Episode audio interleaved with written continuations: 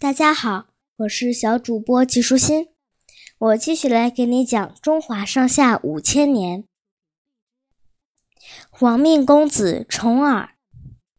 动荡不安的春秋时期，各路诸侯竞相争霸，但真正接替齐桓公霸主地位的是晋文公。晋文公名叫重耳。是晋献公的儿子。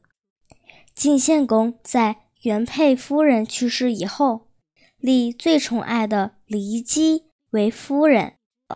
骊姬想让自己的儿子奚齐做太子，就把当时的太子申生逼死了，并千方百计要害公子重耳和夷吾。重耳和夷吾只得逃到国外去避难。晋献公死后，公元前六百五十年，夷吾回国当了国君，即晋惠公。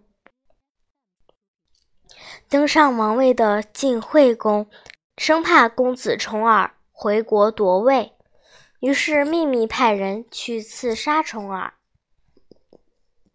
逃离晋国以后，十二年来，重耳一直在敌国避难。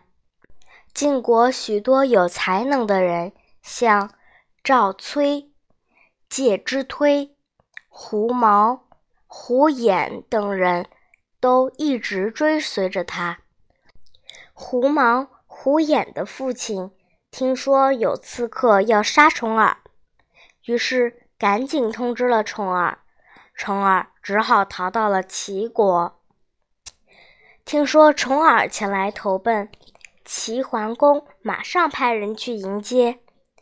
齐桓公对重耳招待的面面俱到，还把自己的侄女齐姜嫁给了重耳。就这样，重耳在齐国一住就是七年。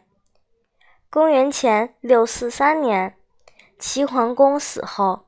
齐国国势渐衰，于是重耳又逃到了曹国，之后又辗转逃到宋国。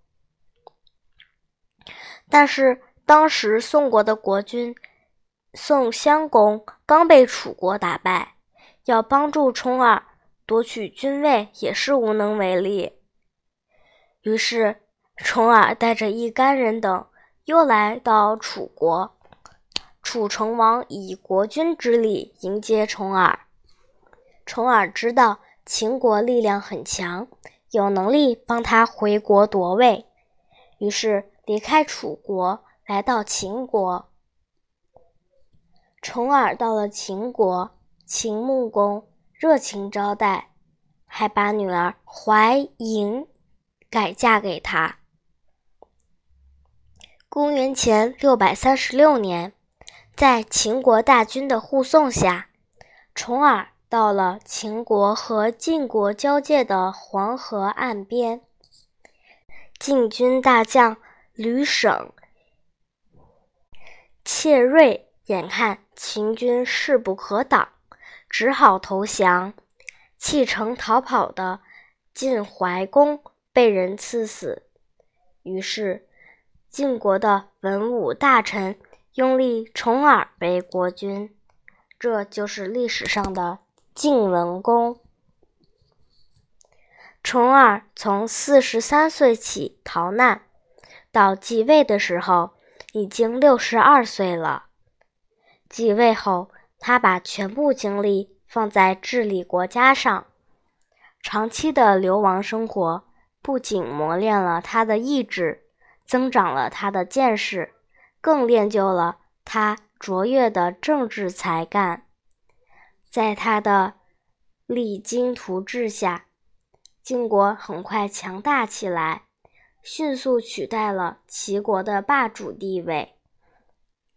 晋文公也成为春秋时期的一代中原霸主。今天的内容就是这些啦，小朋友。拜拜。